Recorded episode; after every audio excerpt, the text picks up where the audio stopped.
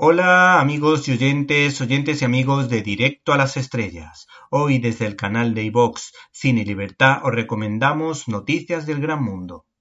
A pesar de la pandemia parece que a Tom Hanks no le ha ido tan mal, pues este verano lo bordó y lo pudimos disfrutar en su intervención en Un amigo extraordinario, que contaba la historia de amistad entre un periodista y el popular presentador infantil Fred Rogers, que representaba a la bondad, tanto delante como detrás de las cámaras entre otras cosas por su formación intelectual, musical y sobre todo cristiana.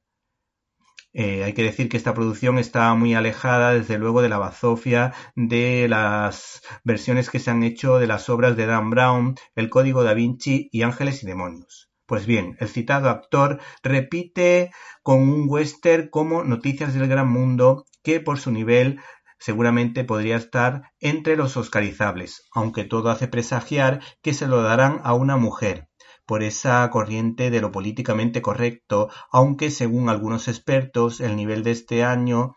de chicas cineastas no es especialmente bueno. El caso es que Paul Greengrass, recordado por la saga de Bourne y muy especialmente por la trepidante United 93, que hablaba sobre el 11S, en el que dejaba claro eh, la maldad del islamismo radical y ese peligro invisible, ese enemigo invisible que es tan peligroso.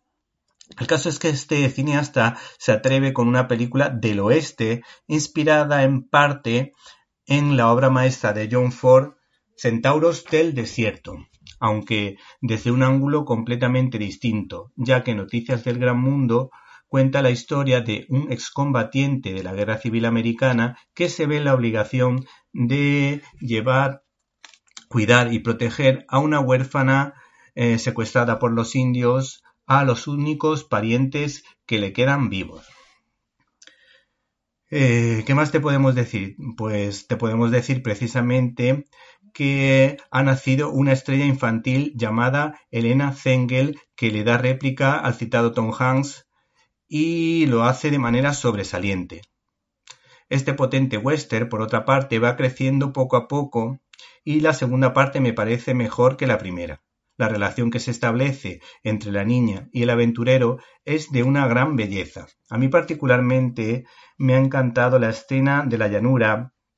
en la que él le enseña a ella cómo se pronuncian, eh, por ejemplo, ciertos animales en inglés o elementos de la naturaleza, mientras que ella lo traduce al lenguaje de la tribu de los Kiowa, que fueron los que le secuestraron. Y ambos descubren que tienen algo en común. Eh, por ejemplo, el respeto a esta naturaleza, la citada naturaleza, y sobre todo la espiritualidad, porque juntos se encuentran o entienden que el mismo Dios lo ha creado todo a pesar, por supuesto, de uno de ellos, del protagonista, de este charlatán que va leyendo noticias, pues que se entiende que es cristiano católico más bien, y también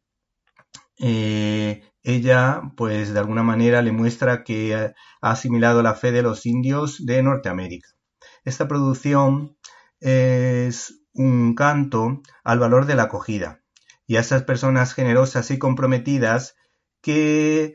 prestan su amor y su tiempo a personas que se quedan huérfanas. Por otra parte, da a entender que la cultura y la lectura te abren la mente y te hacen más libres. Por cierto, por cierto, al ser por Greengrass el cineasta que rueda la acción, pues hay que decir que las escenas están muy bien filmadas, sin fantasmadas y además eh, yo destacaría por encima de todos el tiroteo que de alguna manera es realmente emocionante.